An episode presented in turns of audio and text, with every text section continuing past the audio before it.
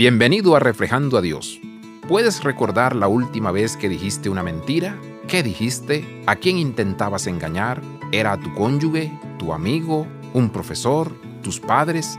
Satanás es el autor de las mentiras. A menudo lo hace a través de medias verdades. Como un gran mago, ha dominado el arte del engaño. Anhela entrenarnos para que seamos iguales. Dios, sin embargo, desea que despertemos a la verdad.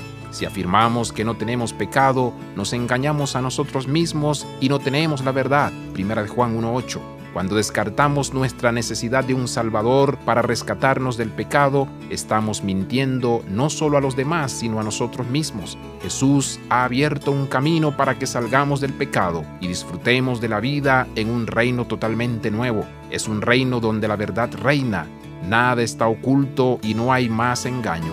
Es increíblemente liberador para todos. ¿Ha confesado hoy su necesidad de su Salvador? ¿Hay pecados particulares por los que necesitas arrepentirte? Confiésalo ahora a nuestro Salvador. Abraza la vida de santidad. Visita reflejandoadios.com.